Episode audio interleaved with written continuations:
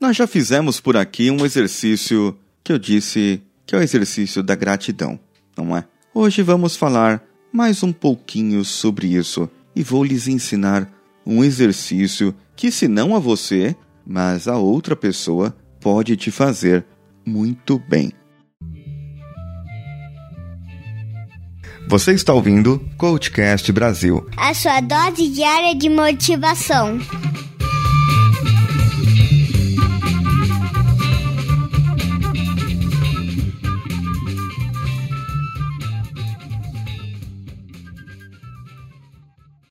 Esse exercício se chama Carta de Gratidão.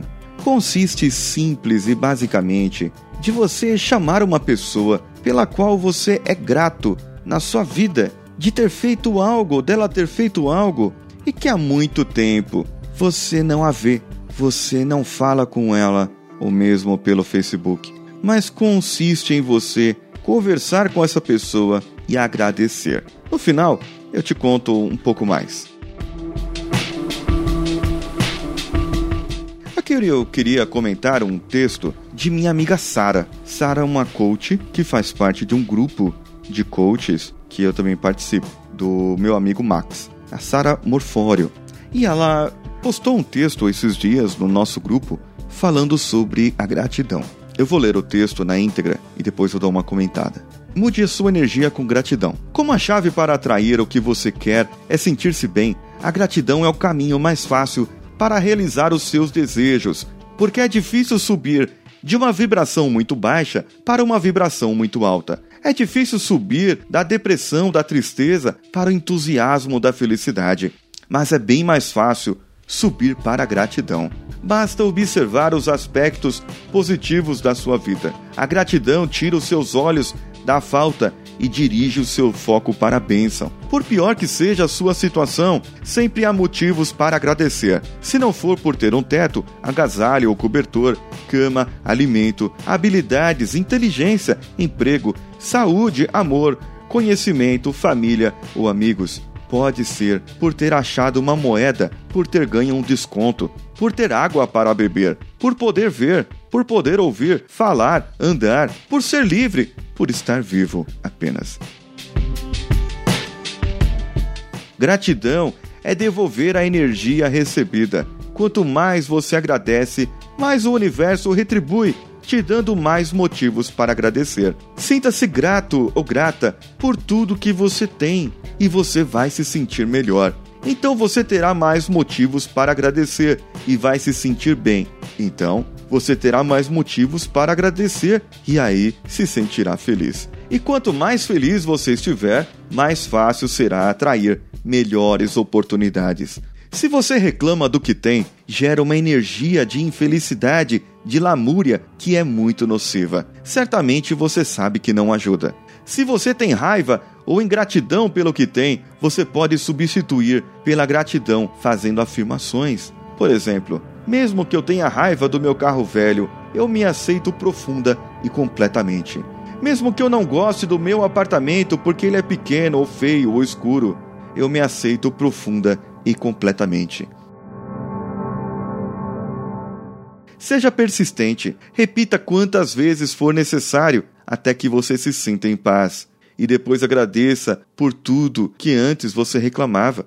Depois disso, faça uma lista maior de gratidão Liste pelo menos 30 coisas pelas quais você é grato, pequenas ou grandes coisas. Podem ser coisas materiais ou não. Carro, casa, roupas, computador, filho, amigo, saúde, inteligência, conhecimento. Leia a lista todos os dias, antes de dormir ou em outro horário que preferir. E procure sentir realmente gratidão por tudo. O estado de gratidão fará atrair mais situações pelas quais você se sentirá grato. Este é um exercício muito poderoso. Quanto maior a sua lista e quanto maior sentir gratidão, melhor. Agradeça todos os dias. Em poucos dias, a sua lista começará a crescer. Em 30 dias, você começa a criar o hábito, mas em 21 dias, a sua atitude já vai começar a mudar e a prosperidade começará a surgir em todas as áreas da sua vida. Pare de pedir chorando e comece a agradecer sorrindo, que você verá como tudo vai melhorar e um monte de coisas boas vão acontecer na sua vida. A primeira mudança que você vai perceber é que você vai começar a se sentir melhor e, como foi dito anteriormente, sentir-se bem é o segredo para atrair tudo o que você deseja. Seja grato ou grata e a sua vida começará a mudar. Gratidão é uma técnica de limpeza. Quanto mais claro clara você é, mais rápido os seus sonhos se realizam.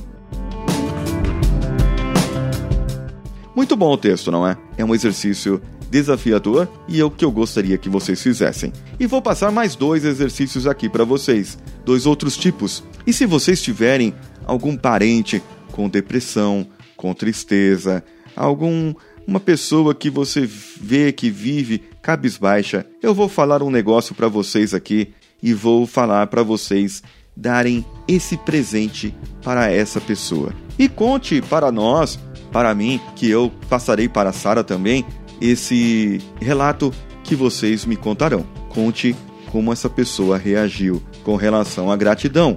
Esse exercício que a Sara propôs é um exercício muito bom. E uma outra maneira de você interpretar é que você, mesmo tendo um carro velho, você tem um carro. E quantas pessoas não têm um carro? Mesmo você tendo um apartamento apertado, pequeno, feio, escuro, quantas pessoas, quantos milhares de pessoas não tiveram condições de ter o que você tem? A tendência nossa, eu já falei em outro episódio, é de olharmos para o lado ruim, para o que é ruim, para o que os outros fizeram de mal para nós e não para o que nós temos de bom para oferecer. Portanto, vamos mudar esse set point hoje e vamos começar a agradecer pelo que nós temos. O outro exercício que eu tenho que a gente pode propor, e aí eu proponho para que você faça para algum parente isso. Para que você proponha, compre um pequeno caderno e uma caneta e dê ou para você fazer. Experimente primeiro você fazendo isso e depois passe para outra pessoa fazer. Eu tenho certeza absoluta que a sua vida e a vida da outra pessoa irá mudar a partir de hoje, a partir de ouvir esse áudio. Pegue esse caderno, anote a data de hoje, anote a data lá na frente e liste as cinco coisas pelas quais você é grata hoje, hoje. Amanhã, vire a página, marque a data e antes de dormir, leia as três coisas pelo qual você era grata hoje e marque mais três coisas por amanhã e vá fazendo assim sucessivamente. É o mesmo exercício, é parecido com o exercício que a Sara propôs, só que ela propôs você colocar 30, porque você não tem o hábito hoje de agradecer. Então talvez 30 possa parecer difícil. 5, 3 já será mais fácil, principalmente para aquela pessoa que está na cama, em depressão.